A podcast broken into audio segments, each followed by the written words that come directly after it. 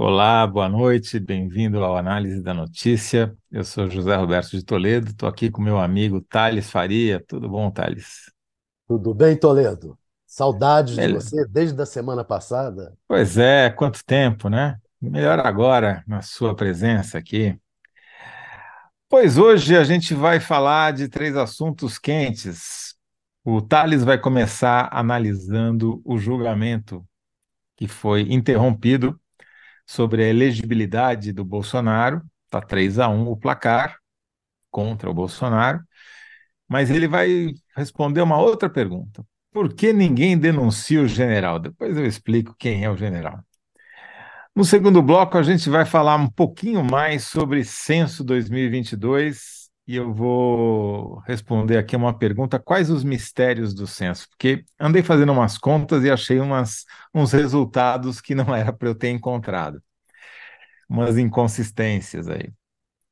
E no terceiro bloco, nós vamos bater um papo com o Guilherme Casarões, que é um cientista político, professor da Fundação Getúlio Vargas e especializado aí na, no monitoramento da extrema-direita. Mas a gente vai conversar com ele sobre os seis primeiros meses de governo Lula e o que, que deu certo e o que, que deu errado, né? Tentar fazer um, um balanço em cima da data de seis meses de governo.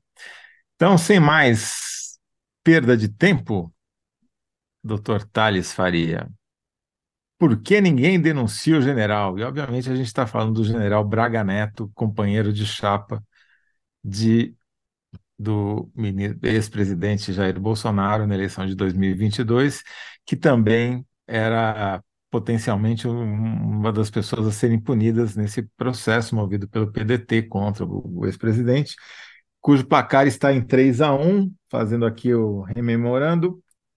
Temos, tivemos o voto do relator, o Benedito Gonçalves, pela inelegibilidade do Bolsonaro, e também dos ministros André Ramos e Floriano de Azevedo. E contra, a favor do Bolsonaro, contra a sua punição, o do Raul Araújo, que era um voto meio esperado mesmo que fosse para Bolsonaro, é aquele cara que proibiu a Pablo Vittar de se manifestar politicamente durante o festival Lula Palusa no meio das eleições, né?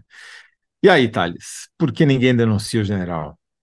Pois é, Toledo, é só para complementar o que você está dizendo, deve, falta votar ainda o Nunes Marques, né, o caso com K, né, que Uhum. deve acompanhar o Raul e deve ficar, a expectativa é que fique em 5 a 2, porque falta também a Carmen Lúcia e o, e o Alexandre, Alexandre Moraes, presidente da Corte. Bem, mas já está claro, quer dizer, são sete ministros, quatro já votaram, e esses quatro votaram pela absolvição do vice. Ou seja, ele já está fora, ele já está absolvido, é, porque mesmo que os três outros votassem contra ele, o que não é provável, é, ele já ficaria 4 a 3, mas eu acho que ele vai ganhar de lavada. 7 a O 0. 7 a 0. Ele foi ministro-chefe da Casa Civil, general, ministro-chefe da Casa Civil, começou no governo Bolsonaro como ministro-chefe da Casa Civil, e também no final da, da, da passagem dele pelo governo, antes de ser escolhido candidato a vice na chapa, ele foi ministro da Defesa. Ou seja, foi um homem poderosíssimo no governo. É, o Braga Neto é, não foi à toa, porque a- que ele acabou escolhido como candidato a vice, mesmo sabendo-se que praticamente não teria um voto sequer para a chapa. Não é um homem que, digamos assim, popular, né? Ele foi escolhido vice por serviços prestados. Deu ao Bolsonaro o respaldo em todas as suas decisões polêmicas, inclusive aquelas que pareciam estarmos na iminência de um golpe de Estado. Só para te lembrar uma coisa, se lembra que ele foi ao, ao jardim do Palácio da Alvorada, quando depois das eleições, quando o Bolsonaro se recolheu e ficou alimentando boatos de que viria aí alguma coisa, aí ele foi lá para para bolha bolsonarista que ficava em frente ao palácio pedindo que um disco voador baixasse no país para dar o golpe de Estado, ele disse: Não percam a fé, é só o que posso falar para vocês agora, misteriosamente, alimentando a, a, a boataria de que poderia vir um golpe aí contra o, o, o Lula. Bem, Só lembrando, casa... desculpa, ah, Thales, não, é, é sempre bom lembrar que o Braga Neto foi o interventor nomeado pelo governo Temer no Rio de Janeiro durante a eleição de 2018, né? Ele assumiu plenos poderes do governo do Rio e foi durante a gestão dele que a Marielle Franco foi assassinada. É, e não, nada foi apurado. Sabe-se que foi a milícia que comandou aquele assassinato, nada foi apurado, e ele e, ele, e, também a, a intervenção não deu resultado algum.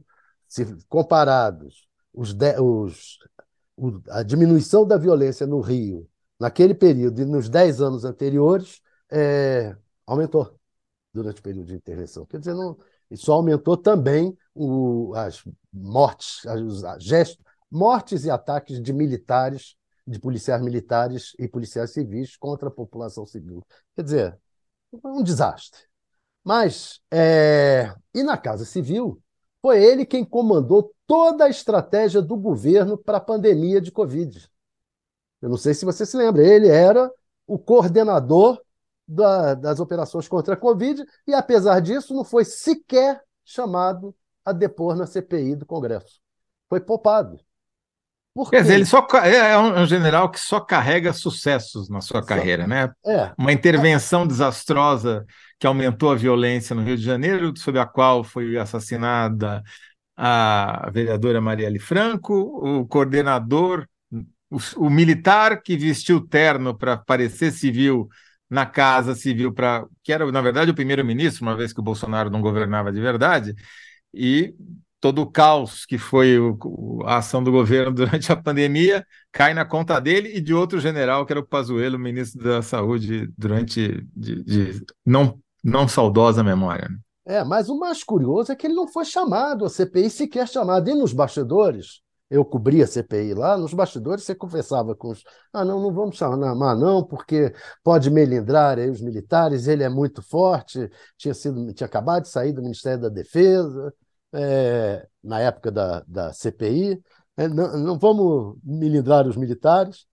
E agora ele foi poupado também no julgamento da chapa. Embora se diga pelos corredores de Brasília que o Bolsonaro não dava um passo em seu governo sem o respaldo do general, vice e ex-ministro poderoso. Desse general e daquele outro lá, o. Ai, meu Deus. Depois eu me lembro o nome dele. De triste lembrança. Do chefe da, da GSI, o. Ah, sim. General Heleno Pequeno. General Heleno Pequeno, isso. Bem, pode ser que também não estejam fustigando, fustigando o general apenas porque não acreditem no seu futuro eleitoral. Né? Afinal, Estão dizendo aí que ele pode ser candidato a, a prefeito do Rio de Janeiro. Eu duvido. Seria ótimo, né? duvido, porque seria relembrar todas as. relembrar a ligação dele com a milícia. E eu acho que os militares, acho não, tem informação de que os militares não estão querendo mais que ele traga mais maus agouros para, para a força, né, para o exército. É isso. Eu eu tenho uma imagem do Braga Neto que foi o primeiro evento público, salvo engano, que o Bolsonaro participou depois da derrota no segundo turno. Ele ficou lá escondido no palácio, diziam que estava deprimido, com erisipela, mas na verdade estava arquitetando um golpe. O primeiro evento público, não por acaso, foi na Academia Militar de Agulhas Negras, que é a, a academia que forma os oficiais do Exército Brasileiro, na cerimônia de entrega do espadim lá, do, do, da espada, para os aspirantes oficial, né, os formados na academia. E o presidente entrega para o primeiro da classe. E o Bolsonaro fez isso, mas quem estava mais desenvolto no palanque tinha lá o comandante do exército, o ministro da Defesa, tinha um monte de general, como sempre, mas a pessoa mais desenvolta no palanque, ficou conversando com os familiares, do, fazendo piada, contando piada, conversando com os familiares do primeiro aluno lá, do mais bem colocado tal, era o Braga Neto. Parecia que ele era o dono da festa. O Bolsonaro era, era assim um personagem secundário se você olhasse a cena de longe, como a gente via na gravação, sem ouvir o som, né? Então, realmente, mesmo que ele não haja provas explícitas da participação dele, inclusive nesse ato, uh, ele realmente, como você disse, estava presente em espírito em, é, todos, em todos os momentos importantes. Todos os momentos importantes. E ele foi o cara que mais trouxe, arregimentou a, os militares para participarem do governo é, Bolsonaro. Né? O... Mais um fracasso, né? É. Porque o, o, o golpe de Estado só não se consolidou porque não houve, pelo menos, maioria no Estado-Maior do Exército para apoiar o golpe. Ou seja, outra missão que o Braga Neto recebeu e que falhou. Felizmente, né? Essa e que sujou a imagem dos militares, né? Sujou a imagem dos militares essa participação. Por isso eu acho que ele deveria ser candidato a prefeito. para medir nas urnas o tamanho do estrago que ele fez e se né, e pagar esse preço, esse mico público é. da humilhação de uma derrota que muito provavelmente viria. Né? Exatamente. Agora, é, você, qual que é a síntese que você faz então para os a nossos? Re... A resposta à sua pergunta, qual é mesmo a pergunta? Por que ninguém denuncia o general? É, eu botei assim: Braga Neto absolvido revela que Brasil ainda teme os militares. É isso que a gente tem que se livrar, é desse temor dos militares que tivemos pós 64. Né? Hoje eu me arrependo de nós ter, de ter apoiado a anistia. Acho que aquela anistia daquele jeito é um pouco responsável por isso que está aí. A gente devia Mas... ter era anistia que dava também, né, Thales? Era, Esse, é, é, você estava no meio da ditadura, né? Não é que você podia sair fazendo manifestações públicas a favor não, de uma anistia concordo, ampla, geral e receita e não né, parar na cadeia. Por, por, raciocinar assim, eu também fiz, mas hoje eu vejo e digo, aquela anistia fez com que é, nós não nos livrássemos desse temor dos militares, né? Até hoje, Sim. estamos com um país desse jeito. É, e quem não paga é, fica desenvolto para repetir os seus crimes. Por isso que é muito importante a condenação, pelo menos do Bolsonaro, né? Porque se ele ficar impune, ou ele ou um Bolsonaro 2 vão repetir as barbaridades que ele fez. Bom, deixa eu ler aqui as frases que vão concorrer com a sua. Danilo Sotero Rogério, porque o Exército continua sendo poupado do plano de apoio, do, do plano é, que, apo que apoiou. É, Renato Sá, Braga Neto apoiava Jair, mas não se expunha como ele. Rosiana Arroxo, sempre esquecem dos vices. Rebeca Vidali, Braga Neto é tão irrisório que nem o judiciário se lembra dele. Kátia Arocha, a pergunta de hoje eu estou aguardando a resposta todos os dias. E aí, Thales e Toledo, me ajudem a entender. Regina Roseli, Boa noite de Lisboa para vocês. Boa noite, Regina. O bom de ouvi-los é que conseguimos ter maior certeza dessa situação política desesperadora que está no país. Muito obrigado. Bom, por enquanto não é tão desesperador assim, né? Marisa Laterza. Braga Neto não comemore, pois sua batata está assando. E a frase que foi escolhida pela produção para concorrer com a sua, então ficou assim, ó. Para enquete, para vocês votarem. Thales, Braga Neto absolvido revela que Brasil ainda teme os militares. Público, Braga Neto apoiava Jair, mas não se expunha como ele. Vote lá na enquete e vote no Thales para a gente manter a escrita, que faz meses que a gente não perde essa enquete aqui, hein? Boa. Uma, uma responsabilidade aí, Olha. Thales. Bom, falando de é, incompetências, continuaremos tratando delas, porque eu vou mais uma vez falar sobre o censo de 2022, que eu repito sempre, o IBGE é uma das instituições mais capazes do Estado brasileiro, com melhores quadros, tradição, metodologia, confiabilidade. Agora, tem algumas coisas que não dá para você superar. Entre elas é quando você tem, é boicotado pelo seu chefe, no caso, pelo Paulo Guedes, então ministro da Economia e também chefe indireto do IBGE, que cortou o orçamento para fazer esse censo, fez de tudo para adiar. Claro, ele não queria que o censo mostrasse o estado em que eles estavam deixando o Brasil. A consequência disso foi um censo que demorou meses, dezenas, quase dez meses para ser feito e processado, atrasou demais, o período de coleta ficou longo demais, enfrentou a pandemia, dificuldades técnicas, falta de recursos, e por conta disso, com dois anos de atraso, o resultado saiu 10 milhões mais curto do que 10 milhões de pessoas, né, de habitantes, mais curto do que as projeções do próprio IBGE indicavam. Tem vários motivos para isso, todo mundo já andou falando, não teve contagem populacional no meio da década, faltaram recursos, isso tudo que eu já expliquei, teve problema da pandemia e tal. Mas é, ficou essa dúvida, né? Será que estavam erradas as projeções ou será que faltou contar gente de verdade, né? E aí, sempre tem, você deve conhecer casos também, né, Thales? Você foi recenseado? Tá, você está mudo aí, mas eu entendi que você foi. Eu também fui recenseado, mas eu tenho amigos que não foram recenseados. Quem não foi recenseado, desculpe o termo, foi imputado. O que é o imputado?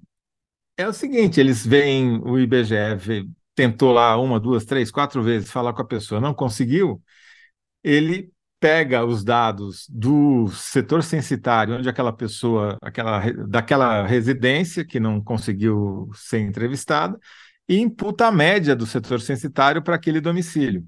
Então, é assim que funciona quando eles não conseguem entrevistar alguém. Não é que aquela pessoa ou aquela família sai fora dos registros totalmente, né? E não sei se aconteceu isso com você, Thales, mas quando vieram me entrevistar, eles puxaram aquela maquininha lá do recenseador e já tinha um monte de dados sobre mim, sobre a minha esposa, sobre a, a minha casa ali, né? Porque eles tinham acesso a outras bases de dados. Então, é, é, é, é uma coisa muito complexa, mas que tem algumas garantias. Pois bem, mesmo assim, fazendo todas são enorme nariz de cera aqui para chegar na notícia. Eu fui fazer uma checagem. No meu caso, por favor. vieram duas vezes. Ela veio a primeira vez, conversou, conversou, conversou, depois veio uma segunda vez uma outra recenseadora e disse assim, e começou de novo. disse, mas já fizeram. Ela disse, já? Não está registrado aqui. Não, não, tudo bem. Mau sinal, né? Ainda bem que não contaram você duas vezes, embora você merecesse, né? Vale em dobro. Mas aí eu fui fazer um teste, que é o seguinte: eu fui comparar. A gente teve eleição em 2022, né? E tem os dados recentes da Justiça Eleitoral, o mesmo período em que foi feito o censo, final do segundo semestre. Então eu fui comparar município a município o número de eleitores aptos a votar, segundo o Tribunal Superior Eleitoral, com a população que o IBGE encontrou em cada um desses municípios. E, como eu de alguma maneira já esperava, em cerca em pelo menos 10% dos municípios brasileiros há mais eleitores do que moradores. O que não é esperado, porque, vamos lembrar, eleitor é só quem tem 16 anos ou mais, portanto, você tem que eliminar toda a população até 15 anos, que costuma ser algo em torno de 20%, na média. Então, você era, era de se esperar que o eleitorado. Por que você atribui isso? Por que, que ocorre isso? Então, é... o problema de, de, a gente fazer por município é, é se, se, isso acontecer em município grande, é preocupante. Mas o que eu pude notar é que esses mais de 500 municípios aí, onde eu encontrei mais eleitor, eleitores registrados aptos a votar do que moradores que foram recenseados pelo IBGE, eles têm uma característica em comum: são todos municípios pequenos. Todos eles, quase, praticamente todos, não todos, mas quase todos eles com menos de 10 mil habitantes e a grande maioria com menos de 5 mil habitantes. Que, que, qual é a minha hipótese, que eu não tenho como confirmar sem outros dados que me faltam neste momento? É que essas pessoas que votam nesses municípios moram, de fato, em outras cidades, provavelmente cidades maiores, onde tem mais oportunidades de emprego, mas mantiveram, seja por razões sentimentais, seja por comodidade, ou seja, o esforço de mudar o, o domicílio eleitoral, seja porque voltam durante a eleição para sua cidade para votar, porque tem família lá, enfim, ou preferem escolher o prefeito da sua cidade de origem do que na cidade onde moram, e não mudaram o seu domicílio eleitoral. Então, isso explica, explicaria por que, que nessas cidades pequenas, que costumam expulsar gente porque não dão oportunidade de trabalho para as pessoas, é, para municípios médios, enfim, cidades maiores. Então, há uma explicação possível para esse fenômeno de você ter mais eleitor registrado do que é, morador. Antes, Agora, antes hum. da urna eletrônica, poderia é, se imaginava quando casos assim é em fraude mesmo, quer dizer aquela história de mais dentes obturados do que, é, do que mas aí tem outro na... problema. Thales, que é, que é histórico no Brasil, que é o cadastro eleitoral. O cadastro eleitoral ele é muito deficiente no Brasil, por quê? Porque o sujeito morre e permanece no cadastro. Os cartórios eleitorais, os cartórios do registro civil, deveriam, em tese, informar a justiça eleitoral quando um eleitor morre, para ele dar baixa no cadastro eleitoral. Só que não tem punição para o cartório que não fizer isso. Então, todas, toda vez que você tem um recenseamento eleitoral, que você pede para as pessoas irem lá confiar, confirmar onde votam, né? que você vai cadastrar o dedinho delas no voto digital, na identificação do polegar, dos dedos, vai tocar piano, você tem uma diminuição brutal do cadastro eleitoral porque os mortos saem. Mas aí, à medida que as eleições vão se sucedendo, as pessoas vão morrendo e o cadastro vai inchando de novo. Então, é é, é, também esperado que você tenha esse desvio por conta do, da má qualidade dos dados do cadastro eleitoral. Também é um segundo motivo possível. Agora, em 1% das cidades, Thales, aconteceu um fenômeno um pouco mais radical. Mais pessoas foram votar, quer dizer, não é aí não é um problema do cadastro eleitoral, é, é, o tal do comparecimento, né? Pessoas compareceram à urna para votar no primeiro turno de 2022 do que o IBGE encontrou de moradores nessas cidades. São aí cerca de 60 cidades, pelo menos, né? Também, todas elas pequenas, uma outra é, exceção, aí, uma cidade um pouquinho maior do que a outra, e é distribuído pelas grandes regiões, não é um fenômeno de uma grande região específica, não. É, é mais um fenômeno do porte das cidades. São cidades é, pequenas que mostraram coisa. Agora, é, não quer dizer que há, não quero dizer aí que houve fraude, nem que haja tenha havido falha do IBGE nesses municípios. Podem ser essas duas razões que eu expliquei: migração e o cara não mudou o cadastro eleitoral, ou eleitor que morreu e continua lá. Agora, é, tudo isso acaba contribuindo para gerar suspeição sobre o censo e vai alimentar certamente ações judiciais, principalmente movidas por prefeitos que não querem perder o, seu fundo de participação nos estados e municípios, que é proporcional à população. Exatamente. Então, como houve 2.399 municípios que perderam população nos últimos 12 anos, segundo o censo do IBGE, vai ter ação na justiça certamente, dos municípios que perderam dinheiro, de, perderam morador e, portanto, vão perder dinheiro para tentar manter a sua receita. E isso vai ser um. Não vai ser uma coisa para os estatísticos, mas vai ser para os togados decidirem, no final das contas, qual é a população dessas cidades.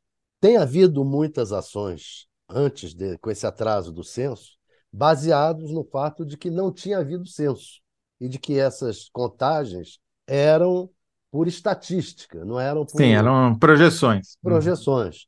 Agora, agora pelo menos a justiça vai poder dizer, não, mas houve o censo. É, e aí vai caber à justiça uh, homologar o censo, né? Claro. Porque se ela aceitar o argumento dos municípios que perderam, e aí espero não estar contribuindo para isso com esse meu levantamento, é, aí você vai desmoralizar o censo, né? E é. desmoralizar o censo é uma coisa muito ruim, porque as políticas públicas dependem dos dados censitários para serem implementadas, alocação de não só a alocação de recursos, mas também definição de prioridades, onde é que tem mais pobre, onde é que tem mais idoso, onde é que tem mais criança, né? Você define os recursos públicos, escolas, hospitais, verbas em função disso, né? E você precisa do bom senso. Vai ter muita ação, mas provavelmente elas vão ser derrotadas, porque senão seria o caos, né? É, exatamente. Espero que você esteja com razão e o, e o judiciário tenha o bom senso de mantê-las. Então, a pergunta que eu tinha que responder é: mais eleitor do que morador, quais os mistérios do censo? Eu vou responder da seguinte maneira: vou improvisar aqui, que eu não pensei com antecedência, mas eu vou, vou no número seco, quer dizer, pelo menos 10% dos municípios, das cidades, dos municípios brasileiros tem mais eleitor do que gente. Correto seria morador, né? Mas eu não vou perder a piada. Bom, é... vamos então para o nosso terceiro bloco, o nosso papo. Já estamos aí, o Casarões já está na linha. Fala, Guilherme Casarões, tudo bom? Opa, Toledo, tudo bem? Opa! Tudo, tudo bom, bom, Thales? É um prazer estar com vocês de novo aqui, mais uma vez falando aí de Brasil. Muito obrigado por atender o nosso convite. É, a gente vai falar de mais do que um assunto, porque não vamos desperdiçar a sua presença aqui, mas o mote para hoje é o balanço dos primeiros seis meses do governo Lula, três, e aí a pergunta que a gente faz para você é: o que, que deu certo? O que, que foi, o que, que aconteceu de, de melhor até agora? E, obviamente, ao responder isso, você vai dizer também o que, que aconteceu de pior, né? o que, que não deu certo. Bom, gente, é, eu não quero aqui atribuir tudo à sorte, né? Como alguns, alguns tutorialistas aí é, já, já é, é, a negação do papel do analista quando ele fala, não, isso foi sorte. É, Bom, então sorte. precisa de você, né? Olha, mas, mas falando em sorte, eu acho que a agenda econômica tem avançado a um ritmo um pouquinho mais acelerado do que a gente esperava, inclusive alguns é, analistas não tão otimistas achavam que a economia não iria deslanchar esse ano, e parece que há indicadores aí positivos, que a gente vê no dia a dia, né? Tanto o dólar um pouco mais baixo, quanto né, uma expectativa de retorno, de retomada econômica. Então, acho que essa é uma coisa importante, não é minha área, mas é, há motivos para esperar que, pelo menos, a gente não tenha uma derrocada econômica ao longo dos, dos próximos anos. Uma outra área importante que eu acho que desenvolveu bastante, quer dizer, até por comparação com o governo anterior, é que esse governo voltou a fazer política pública em áreas em que a gente não esperava que ele é, é, conseguisse resgatar tão rapidamente, porque além de, de articular uma agenda governamental, era necessário reconstruir muita coisa que ficou deixada para trás ao longo dos últimos quatro anos. Então, na parte ambiental, né, obviamente o bolsonarismo sempre vai usar essa história de que desmatou-se mais no primeiro trimestre desse ano do que no ano passado, mas há elementos aí mostrando que em áreas como saúde, educação, é, um, à frente aí o Camilo Santana na pasta direitos humanos e meio ambiente, a coisa tem caminhado, tem caminhado com é, alguma convicção, o que me parece muito bom. E o elemento internacional também eu não posso deixar de mencionar. É, é, aqui a gente pode até entrar depois numa discussão que eu acho pertinente sobre em que medida o Lula não está dedicando muito do tempo dele, ou muito mais do tempo necessário para viagens internacionais que já perfizeram aí mais de um mês, né, nesses seis meses de governo que a gente tem. Uhum.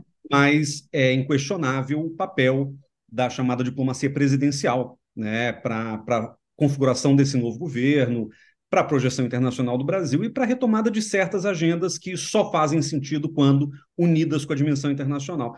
Eu acho que o Lula, claro, aí tem oito anos de cacife, tem toda uma história de política externa. Eu acho que o Lula, nesse sentido, está também tocando uma agenda da maneira, de uma maneira relativamente positiva. E você vai falar, vai deixar o Thales perguntar o que, o que, que deu errado? isso, isso é o Toledo dizendo que eu sou um espírito de porco. Não, imagina, imagina. Olha, o que, que, que eu acho que deu errado, ou que tem um potencial para dar errado, Primeiro, em relação com o Congresso Nacional. Isso aí é um. A gente já meio que sabia, já estava precificado. A relação com o Congresso seria muito difícil nesse terceiro governo Lula. Não é o mesmo passeio no parque, é, vamos dizer, abastecido por meios lícitos e ilícitos de negociação que a gente viu ao longo dos dois primeiros mandatos do presidente Lula. Então, esse cenário de, de possíveis negociatas para viabilizar a governabilidade do presidente, isso não me parece estar tá mais viável, tanto porque temos aí o histórico da Lava Jato e a maneira como isso foi, foi sendo é, construído ao longo dos últimos anos, e temos também o Arthur Lira, que é, ocorre de ser o presidente mais forte da Câmara dos Deputados, que a gente jamais teve notícia, né? É, até mais que Eduardo Cunha. Então, é, a agenda com o Congresso é muito difícil. Eu até poderia colocar na conta do governo Lula uma vitória importante, que foi a aprovação do novo acabouço fiscal. É, apesar de certas derrotas ou certos temores de que o governo pudesse ser derrotado, por exemplo, até no organograma do ministério, né, dos ministérios, é, como a gente viu aquela discussão um mês atrás. E eu diria que outra coisa que deu errado, ou que patina, se a gente for pensar é, no, no, no cenário mais amplo do governo, é a comunicação governamental. E aqui eu penso num sentido muito amplo, não estou pensando só na maneira como o governo divulga ações é, do dia a dia, mas eu estou pensando, sobretudo, na maneira como é, o Lula se posiciona diante de determinadas questões super contenciosas. É, eu acho até que no plano internacional, como a gente comentou, houve acertos no atacado, mais errinhos no varejo, a questão da Venezuela por um lado, a questão da Ucrânia por outro lado, acabaram dificultando o trânsito do presidente Lula em alguns círculos importantes é, lá fora. E eu acho que é a comunicação governamental. É, eu sou ouvinte é, aí do, do Toledo em, em outros carnavais. É, eu acho que toda a mensuração que a gente tem de Google Trends, de empresas que fazem essas, né, esse monitoramento, esse mapeamento, mostram que um, é, é, a gente está falando de um governo que ainda está preso a uma forma do século XX de se comunicar é, é, publicamente. E isso acaba deixando o governo refém de narrativas que ainda não são construídas pelo próprio governo. Então, a comunicação ela tem esse problema, ela ainda não entrou de, de cabeça na era digital. E quando tenta, são experimentos meio, meio estranhos, às vezes não dão certo. Eu acho que tem uma tentativa e erro e uma curva de aprendizagem que é normal mas é, eu acho que o PT, tendo passado 14 anos é, à frente da presidência da República, já deveria ter aprendido a como se comunicar num mundo digital, hiperconectado, em que tudo vira corte para a rede social. Então, eu acho que tem aí uma série de questões que o governo pode aprimorar e que faria sentido que aprimorasse antes do fim é, do primeiro ano de governo, pelo menos, até porque a gente sabe que é, do sucesso desse governo depende, em larga medida, o futuro da nossa democracia. Então, é, a gente torce para que o governo acerte no mais que possa. Né? Mas, Casarões, é, só para tentar ponderar um pouco, na questão do Congresso, por exemplo, a minha expectativa, a expectativa geral, eu acho que da mídia, logo depois das eleições, quando saiu o resultado da votação de deputados, senadores, era: olha, ferrou. Esse Congresso aí vai ser um horror para o governo. É um Congresso conservador. Se falava até que o Senado seria pior. É, no entanto. É... O jornalista não entende nada mesmo, né? Pois é, no entanto, o que, que houve? o que houve? Ele conseguiu aprovar os projetos fundamentais, né? primeiro aquele antes mesmo de assumir, a PEC da transição, depois o arcabouço, é, alguns, os projetos fundamentais ele está conseguindo aprovar diante de um Congresso difícil, de um presidente da Câmara extremamente forte como esse daí. Então, eu não sei se é a leitura desse copo aí, meio cheio, meio vazio, se, se a gente não acaba sendo um pouco injusto com o governo que se saiu razoavelmente bem com um Congresso muito difícil. Né? Thales, eu concordo. Eu vou acrescentar um dado aí, Casalões, para você é, me ajudar na análise, no, enfim, atrapalhar um pouco a tua análise, então. Vou botar um elemento novo. Eu estou fazendo, junto com o Luiz Fernando Toledo aqui no UOL, um acompanhamento diário da execução das emendas parlamentares. Porque eu acho que isso é um assunto que a imprensa ela cobriu muito bem, por um lado, porque descobriu o orçamento secreto, deu visibilidade, se não tivesse as matérias do Estadão, do Breno Pires, de outros repórteres aí, isso teria passado batido. Porém, a gente ainda talvez não tenha se dado conta, na medida é, necessária, do impacto que isso gera no dia a dia da gestão do governo. Porque, vamos pegar o primeiro Lula 1, né? Ele tinha que ter lá, ou achava que tinha que ter um mensalão para alugar a base que faltava, né, os votos que, que faltavam para ele aprovar o que precisava na Câmara e no Senado. Mas se você comparar os valores do mensalão com os valores da execução orçamentária dessas emendas, é assim, três escalas de grandeza de diferença. Os caras, não, ia lá, não, o cara recebeu 50 mil reais. Olha, só de valor é, pago, ou seja, efetivamente desembolsado esse ano de emendas novas, tem 2 bilhões e meio de reais. É, é uma escala completamente diferente. O Congresso virou efetivamente sócio do governo na execução do orçamento. Né? Então, eu, eu e, e, à medida que, o, que o, o orçamento secreto, que era o grande arma do Arthur Lira, vai sendo pago, os restos a pagar que sobraram vão sendo liquidados, o poder vai saindo um pouco da mão dele também, porque essa, essas emendas é, individuais ou de bancada são automáticas, né? O governo pode atrasar um pouquinho mais, um pouquinho menos, mas não depende do Arthur Lira para o governo executar. Não sei se isso daí faz, talvez faça alguma diferença, ou se eu estou sonhando de tanto número que eu coletei aqui. Não, eu acho que faz todo sentido. Inclusive, é, é, é isso que eu ia é, falar reagindo ao, ao, comentário do Thales. E, e, Thales, eu concordo, o governo ele tem um desafio de articulação política que ele vem, é, ele vem entregando aos poucos. Eu acho que a articulação é, talvez aí a minha visão personalíssima, talvez o Lula pudesse estar um pouquinho mais presente no dia a dia da relação com o Congresso.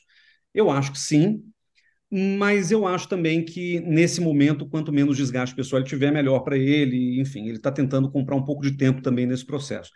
Agora, o que ocorre, e, e aí olhando para o que o Toledo comentou, é que a conta da relação com o Centrão ela vai sendo saudada aos pouquinhos também. É, é, é, porque não, não, não se trata de um governo visivelmente fraco e um Congresso visivelmente forte, em rota de colisão, como foi Dilma II. A gente está falando de um governo que tem que fazer concessões gradativas ao Congresso, até que a execução das emendas acabe, eu entendo esse ponto, mas o Lira é esperto bastante para encontrar é, caminhos ali dentro da, da, da própria dinâmica legislativa para poder manter o controle sobre determinados grupos de legisladores. Tanto que ele é o, o líder de, um, de, um, de um, um, bloco que tem sozinho, acho que 173 deputados. É, é, um, é uma coisa realmente monumental. E quando eu falo que a conta ainda não chegou, é porque, por exemplo, agora que está se discutindo se vão rifar a, a competente ministra Nízia Trindade para colocar um elemento do Centrão, ou do Arenão, ou de quem quer que seja ali no Ministério da Saúde. E, e isso, se, se ocorrer, e eu acho que ocorrerá muito em breve, vai ser uma capitulação importante para a gente entender essa dinâmica de forças ali entre o governo e o Congresso.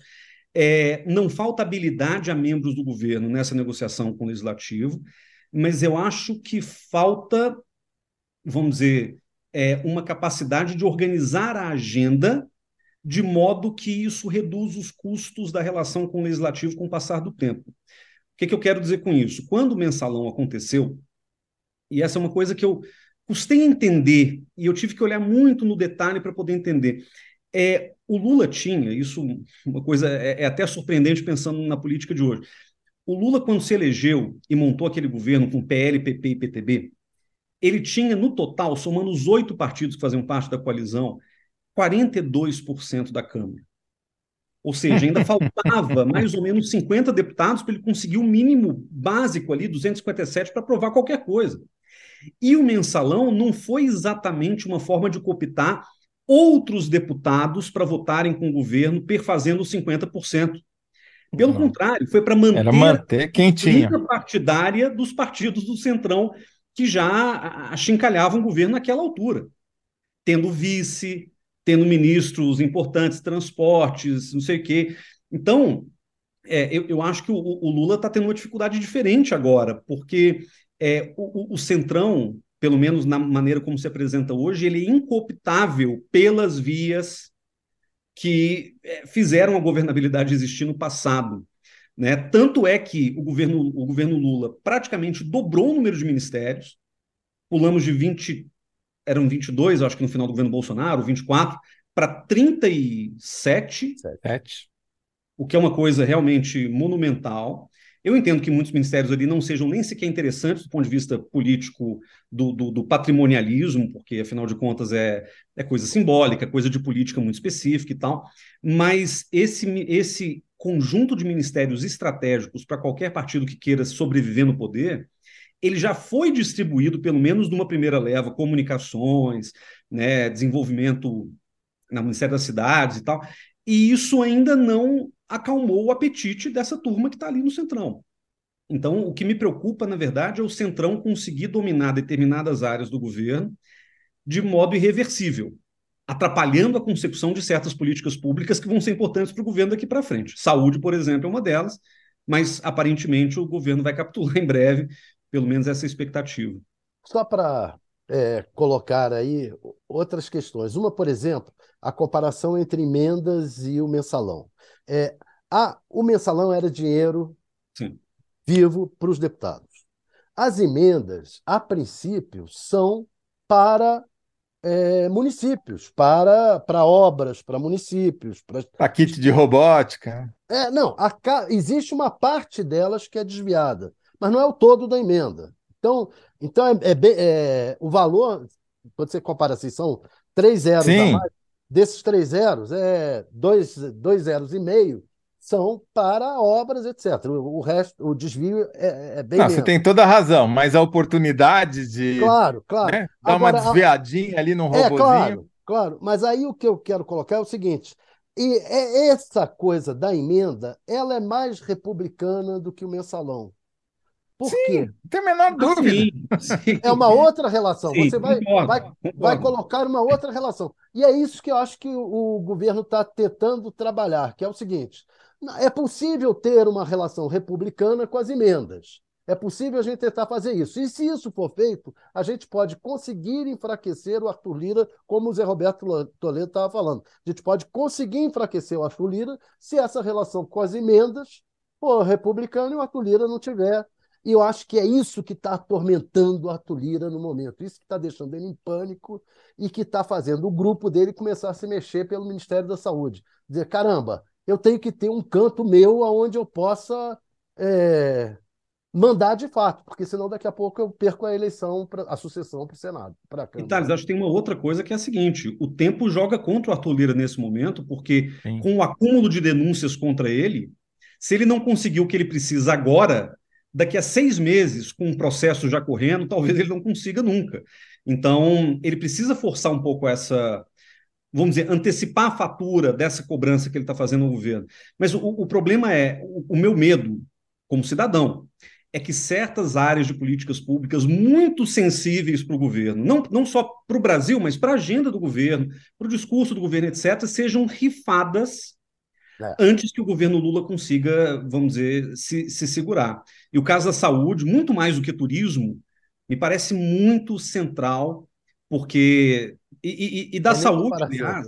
É. E ali a gente sabe como é que é. O balcão de negócios do Ministério, potencial do Ministério da Saúde é uma coisa realmente assustadora. Né? E eu não tenho memória de, num governo do PT, o Ministério da Saúde ter sido rifado para o que eu chamo de arenão. É, Foi. foi, foi, foi, pra- O foi, para o MDB, É, é. Ah, foi pro. né? como é- Mas, como é que era o nome dele? assim, Não, e era um MDB, aquele era o, sim, era um MDB né? autêntico. era o Tiorão, Não, né? foi Não antes, era foi não, do- o foi o Saraiva Felipe. Ah, O Saraiva primeiro. Felipe. É, e- e- mas, mas foi aquele contexto, 2005, história escândalo do mensalão, o PT Sim. tem que trazer o PMDB, e nessa o PMDB ele pede sete ou oito ministérios de uma vez só, defesa, comunicações, com o Hélio Costa, que era senador, foi para comunicações, defesa ficou com o Nelson Jobim, aí o Saraiva Felipe foi, ficou com saúde, e aí portos, né, o, o- como é que chama? O Moreira Franco, Uhum. foi, foi- foi prime- foi- foi o primeiro assalto do PMDB ao governo Lula. E desde então o governo Lula não conseguiu se livrar do PMDB, né? E tanto que virou ali parte do, do- da mesma da mesma coisa. O governo Lula 2 foi basicamente um governo de Lula e PMDB. O PT era coadjuvante, né? Então, E aí, no- na separação litigiosa no Dilma 2, o PMDB acabou. Na prática, é. foi uma espécie de suicídio não só do Eduardo Cunha, mas do partido, né? Mas os métodos ser... permanecem, Toledo. Acho que esse, esse aqui Sim, é o negócio. claro. Né? A capacidade de ocupar espaço desses partidos, vamos dizer, do, do centrão, é impressionante. Assim, a habilidade que eles têm de se é, de sobreviver realmente é, com recursos públicos é realmente impressionante. Eu entendo que todo partido tem que jogar um pouco disso, Sim. mas viver disso é uma outra, é um, é, é um outro modelo de negócio que tem feito muito sentido para esses partidos no Brasil. Thales, eu queria mudar um pouquinho o, o assunto, a gente tem mais 10 minutos, eu queria abordar dois assuntos que eu acho que vale a pena. Primeiro, se você quiser entrar, você que está aí também, Thales, esse Foro de São Paulo em Brasília vai ajudar, atrapalhar? É, como é que você está? Deixa eu, eu quero ouvir até o Thales, porque anarquista, quero saber o que, que os anarquistas acham Engraçado, do Foro é, talvez, de Brasília. Talvez por causa disso, eu não dou muita importância a esse Foro de São Paulo. Para mim, esse Foro de São Paulo não tem a menor importância. Sinceramente, ele não mexe com a. Ele, ele não, não é determinante na política do PT. Mas o que dá de má notícia para o governo é, é uma grandeza. Notícia, exato. Ele, ele só é usado pelos adversários. E a tal história do Lula agora com essa Venezuela, que é uma burrice ele ficar falando que defendendo democracia na Venezuela. Uma discussão tola para ele fazer agora. Então, é, é só. Agora, importância mesmo, o Foro de São Paulo não tem nenhuma. Nenhuma. Na nossa política, quem convive com a política brasileira aqui em Brasília sabe que o Foro de São Paulo zero é uma invenção. É, a importância quem deu a ele foi o Olavo de Carvalho. Sim. Não é, é esquerda. O... Né? Não, eu, eu, o Foro tem. Eu... Peraí, também não é assim, não precisa, né, não precisa acabar com o Foro de São Paulo, porque o Foro de São Paulo é responsável pelo Foro de Teresina, que é uma piada com o Foro de São Paulo. Então, alguma importância ele tem, né? Mas, Casarões, é a hora de fazer Foro de São Paulo, chamar Nicarágua, Venezuela e Cuba para Brasília para ajudar a extrema-direita que você fica é. monitorando? Toledo, eu acho que não, é um, é um problema, porque é, é aquilo, né? Qual, qual, que é o meu termômetro? Meu termômetro são justamente esses grupos bolsonaristas de WhatsApp, Telegram, que ficam ali circulando é, todo tipo de conspiração, todo tipo de bizarrice sobre qualquer coisa que o governo faça ou deixe de fazer. O problema do Foro de São Paulo é que é uma daquelas imagens permanentes na cabeça do bolsonarista, é, porque isso vem desde o Bolsonaro. O Olavo falava de Foro de São Paulo lá em 2002, Foro de São Paulo de 1990, só para a gente entender o contexto. Quando acabou a Guerra Fria, vários partidos de esquerda da América Latina, em resposta ao famoso consenso de Washington, que era aquela onda neoliberal que varreu o, hemisfério, se organizaram num foro de partidos de esquerda, não, não é governo, é partido, para tentar entender o que fariam naquela nova ordem mundial que o Bush tinha proclamado, Bush pai, naquele mesmo ano de 90. Então, é, o foro ele tem uma finalidade política para os partidos de esquerda, uma espécie de tábua de salvação naquele momento ali tão crítico que a gente viveu, Agora, desde que o Olavo começou a criar uma grande teoria conspiratória, misturando Foro de São Paulo, Farc, sabe, narcoterrorismo venezuelano e coisas do tipo, eu acho que pegou muito no imaginário coletivo conspiracionista de um, de um grupo bolsonarista, inclusive vocalizado pelo próprio presidente Bolsonaro, Ernesto Araújo, etc. Então, é, é o tipo de coisa que tem muito pouco ganho, mas tem um potencial destrutivo muito grande. É, não sei se havia alternativa, porque o Lula acabou de voltar ao poder, talvez foi o momento de con congraçar ali com os amigos. Eu não sei exatamente o que motivou o PT, porque aí é uma questão partidária, não tem nada a ver com Itamaraty, nem governo, mas eu não sei por que, o PT resolveu é, é, sediar essa reunião esse ano aqui no Brasil. É, agora, fazendo uma leitura contrária, a extrema-direita se organizou num outro foro, que é o tal do Foro de Madrid, que foi lançado no meio da pandemia, 2021, liderado por um maluco lá do Vox da Espanha, o Santiago Abascal, do qual fazem parte Eduardo Bolsonaro, uma turma da extrema-direita colombiana. É, é, basicamente o mundo ibérico, né, o mundo ibero-americano. E esse Foro de Madrid ele tem ganhado força, principalmente com algumas vitórias da extrema-direita europeia. E pode ser por isso que o Foro está querendo, inclusive, se reorganizar para tentar se contrapor a essa outra associação partidária de extrema-direita representada pelo Foro de Madrid. Não sei, mas é, acho que pela imagem pública transmitida por uma decisão como essa de sediar, que mesmo que nada tenha a ver com o governo e sim com o partido PT, isso pode gerar mais uma dor de cabeça, ainda que passageira, para o governo Lula.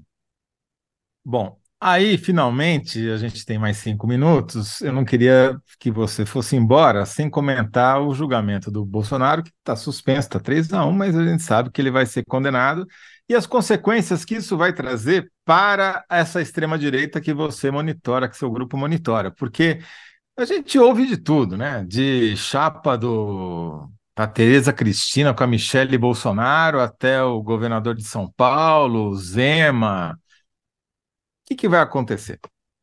Olha, é, eu acho que o Bolsonaro inelegível, é, mas não preso, é um bom negócio para a extrema-direita. Porque o Bolsonaro inelegível, ele não vai perder tempo se candidatando à vereança do Rio de Janeiro, como ele mesmo falou que poderia fazer, ele vai, focalizar, vai, vai canalizar todo o esforço político dele a partir do, do ano que vem em fazer campanha para prefeito e vereador ao redor do Brasil, porque ele é um dos poucos caras que pode percorrer o Brasil inteiro e servir de cabo eleitoral para muita gente. Lembrando que a extrema-direita no Brasil ela tem, um, ela, ela tem uma característica que é interessante, que ela brota de baixo para cima, né? Onde que a extrema-direita é forte, para além da dimensão puramente nacional do bolsonarismo? Ela é forte nas câmaras é, municipais, ela é forte nas assembleias estaduais. Você tem muito prefeito bolsonarista que ganhou a eleição de, de, alguma forma usando né, essa. Porque o bolsonarismo ele é mais do que uma agenda ideológica, né? ele é um estilo, ele é um jeito de pensar e de fazer política. Mesmo que o prefeito não fale de aborto, não tem que falar de aborto, não tem nada a ver com o trabalho do prefeito, é, certo jeito de fazer política inspirado no Bolsonaro é dar voto no Brasil. Então, o Bolsonaro ele pode ser um baita cabo eleitoral no ano que vem, sendo inelegível, mas não estando preso. Então a gente percebe que o Bolsonaro até está pianinho, né? Ele não tem gritado tanto contra a corte, ele não está é, dando aqueles arroubos de raiva que ele tinha enquanto presidente da República. E eu acho que essa estratégia de ficar mais calmo é até para ganhar tempo perante a justiça, porque amontoam-se contra ele muitos processos criminais que podem fatalmente colocá-lo na cadeia. Eu não acho, Toledo e Thales, que o Bolsonaro tenha vocação para Marte. Ele fala muito, mas é diferente do Lula, que ficou quase dois anos na cadeia, sabe, relativamente tranquilo, lendo livro, deu uma ou duas entrevistas. Eu acho que o Bolsonaro ele não, não aguenta a cadeia, ele mesmo falou naquele 7 de setembro fatídico de 2021. É, se, eu, se eu não vencer, eu, eu, eu ou eu, eu morro, porque preso não vou ser. Né? Então eu acho que tem aí um certo temor de ser preso que vai fazer com que o Bolsonaro tenha aí alguma tranquilidade para lidar com as próximas, os próximos episódios. Agora, a direita vai ter que tomar uma decisão, e eu acho que a eleição do ano que vem ela vai ter um papel importante, até como primária republicana nos Estados Unidos, sabe? Essa, essa coisa do Partido Republicano e Democrata de fazer uma espécie de triagem das, das candidaturas, eu acho que a triagem da direita vai ser testada nas eleições do ano que vem, porque o Bolsonaro vai ser cabo eleitoral de um grupo da direita, mas ele vai estar disputando, pelo menos no estado com o maior número de municípios do Brasil, que é Minas Gerais, e no estado mais rico do Brasil, que é São Paulo, ele vai estar disputando espaço com potenciais presidenciáveis de direita.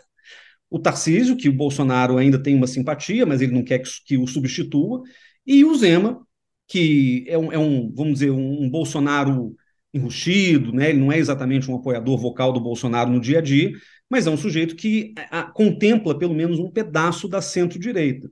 Então, eu acho que é, é, isso tudo vai ser importante para a gente poder pensar a sucessão de 26. O que, que vai ser da direita moderada, como é que eles vão reagir, o que, que vai ser do Bolsonaro e dos seus é, herdeiros diretos, né, filho, esposa e etc.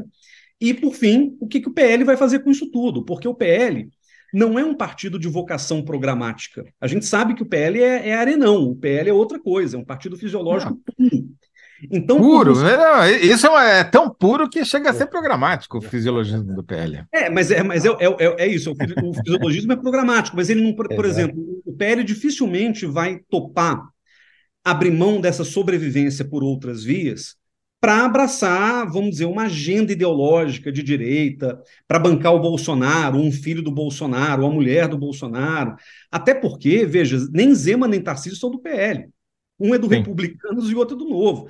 Então, é, a, a, direita ela vai é, disputar tanto no plano das candidaturas presidenciais, mas ela também vai ter que se organizar de alguma maneira, porque eu acho que o Bolsonaro pode passar a ser um peso para o PL, dependendo de como a coisa caminha. Só para terminar, que a gente já bateu o nosso tempo, você acha que a direita corre risco de rachar nas eleições municipais, ter lançar mais de um candidato, eles acabarem sem querer elegendo alguém de centro ou de esquerda? Talvez nos grandes municípios, sim, porque são palcos com muito mais visibilidade. Em pequenos municípios, eh, voltando, a gente está falando, do, vocês falando do censo mais cedo, né? A gente tem uhum. 5.570 municípios no Brasil. Então, vamos dizer, em, em 20, 27 para falar de capitais, 30 talvez para pensar em municípios com mais de um milhão de habitantes, nesses talvez a disputa seja um pouco mais ideologizada e, portanto, corra o risco de uma rachadura na direita. Agora, no interiorzão do Brasil, o, de novo, o bolsonarismo ele tem um apelo, mas não é o apelo puramente ideológico, é um apelo de estilo de fazer política. E nisso o Bolsonaro ainda pode ter uma vantagem ali frente a governadores, por exemplo, que não vão sair dos seus estados para fazer campanha para um terceiro lá no Nordeste ou no Norte do Brasil. Bolsonaro pode fazer isso. Muito bom. Infelizmente, deu o nosso tempo e a gente tem que responder a pergunta quais os avanços do governo federal nos primeiros seis meses de Lula 3. Você enumerou é, política, a economia, economia a políticas públicas de educação e saúde, né? E relações e, internacionais. E cenário é. internacional. Tá bom, acho que para seis meses é mais do que muita gente, muito petista, imaginava que ia ter, né? Especialmente na economia. A dúvida deles era atroz. Né? É, é impressionante, aliás, depois precisa fazer um programa sobre isso. Como o Haddad virou de bandido, virou mocinho em semanas, né? Mas ele está jogando é, bem. Os... Ele, tá, ele é mais habilidoso politicamente do que a gente supunha. É, até como ministro da Fazenda. Né? Eu lembro que essa era a discussão pré, quer dizer, pós-vitória pós e pré-governo. Né? É, o Lula precisava de alguém que negociasse bem junto ao Congresso, e falava-se de Rui Costa, falava-se de Jacques Wagner. E o Haddad, quando foi escolhido, ele não era aquela figura, vamos dizer, com trânsito ali no legislativo. Ele tem entregado algumas coisas boas, eu diria. Né? É um cara habilidoso, no fim das sem dúvida. Casarões, muito obrigado pela sua participação aqui. Te chamaremos para voltar, com certeza. Sempre um prazer, gente. Um abraço, boa noite para vocês. Muito um abraço. Bom, Casarões, um abraço. Bom, Thales, devo dizer que o senhor ganhou a enquete com 67% dos votos. Olha, você não precisou nem de emenda parlamentar, nem de orçamento secreto, nem de mensalão para ter dois terços dos votos. Pelo menos não então, comprometi, né? Não, imagina, você teve um desempenho melhor do que eu e o Kennedy essa semana. Então, primeiro bloco, a síntese por que ninguém denuncia o general, no caso o Braga Neto. A resposta vencedora foi a resposta do Thales, Braga Neto absolvido, revela que o Brasil ainda teme os militares. Essa vai para a capa, espero, hein? Merece. Bloco 2. Mais eleitor do que morador? Quais os mistérios do censo? Pelo menos 10% dos municípios do Brasil têm mais eleitores do que moradores. Bloco 3. Quais os avanços do governo federal nos primeiros seis meses de Lula 3? Casarões. Em seis meses, o governo avançou na economia, saúde, educação e cenário internacional.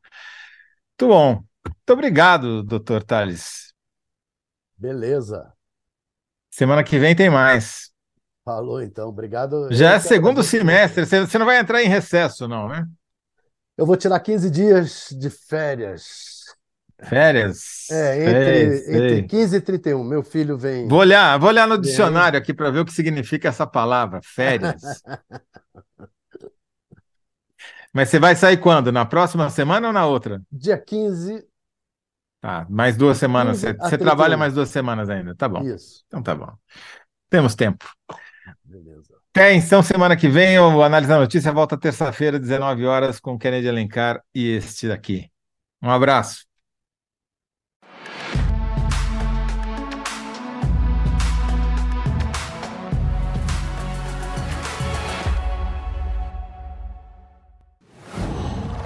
Qual?